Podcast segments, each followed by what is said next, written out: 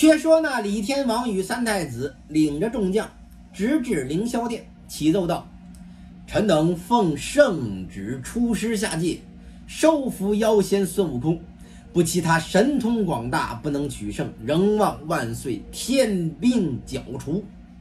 玉帝道：“量以妖猴有多少本事，还要天命？”太子啊，又近前奏道：“望万岁恕臣死罪。那妖猴使一条铁棒，先拜了巨灵神，又打伤臣臂膊。洞门外立一杆旗，上书‘齐天大圣’四字，倒是封他这官职。”即便休兵来投，若不是此官，还要打上凌霄宝殿也。玉帝闻言惊讶道：“这妖猴何敢这般狂妄？”着众将即刻诛之。正说间，颁布中又闪出太白金星，奏道：“那妖猴只知出言，不知大小，欲加兵与他争斗，想一时不能收服，反又劳师。不若万岁。”大舍恩慈，还降招安旨意，就叫他做个齐天大圣，只是加他个空衔有关无禄便了。玉帝道：“怎么唤作有关无禄？”金星道：“名是齐天大圣，只不与他事官，不与他俸禄，且养在这天壤之间，收他邪心，使不生狂妄，树乾坤安静。”海宇得清宁也。玉帝闻言道：“依经所奏。”即命降了诏书，仍是金星领去。金星复出南天门，直至花果山水帘洞外观看。此番啊，比前不同，威风凛凛，杀气森森，各要妖精无般不有，一个个执戟拈枪，拿刀弄杖的，在那里咆哮跳跃。一见金星，皆上前动手。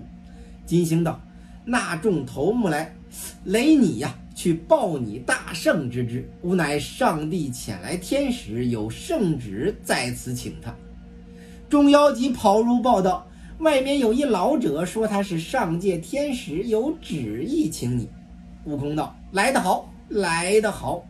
想是前番来的那太白金星，那次请我上界，虽是官爵不堪，却也天上走了一次。”认得那天门内外之路，今番又来，定有好意。叫众头大开旗鼓，摆队迎接大圣啊！即带引群猴，顶冠冠甲，甲上罩了赭黄袍，足踏云履，急出洞门，躬身施礼，高叫道：“老星请进，恕我失迎之罪。”金星屈步向前，进入洞内，面南立着道。今告大圣，前者因大圣嫌物官小，躲离御马监，当着本监中大小官员奏了上帝。玉帝传旨道：凡受官者皆由卑而尊，为何嫌小？即由李天王领哪吒下界取战，不知大圣神通啊，故遭败北。回天奏道：大圣立一杆旗，要做齐天大圣。众武将还要支吾，是老汉立为大圣冒罪奏文，免兴师旅，请大圣受禄。玉帝准奏啊，因此来请。悟空笑道：“前番勤劳，今又蒙爱，多谢多谢。但不知上天可有此齐天大圣之官衔也？”进兴道：“老汉呐，以此衔奏准。”方敢领旨而来，如有不遂，只作罪老汉便是。悟空大喜，肯留饮宴不肯，遂与金星纵着祥云到南天门外。那些天兵天将都拱手相迎，进入凌霄殿下。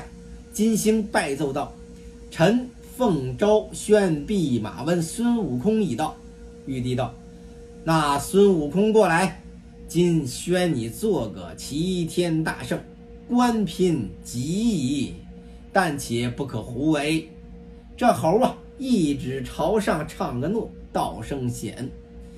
玉帝啊，即命公干官张鲁二班，在蟠桃园右手起一座齐天大圣府，府内设个二司，一名安静司，一名凝神司。司具有先例，左右扶持。又差五斗星君送悟空去道任，外赐御酒两瓶，金花十朵，着他安心定制，再勿胡为。那猴王信受奉行，即日啊，与五斗星君到府，打开酒瓶，与众尽饮。送星官回转本宫，他才遂心满意，喜地欢天。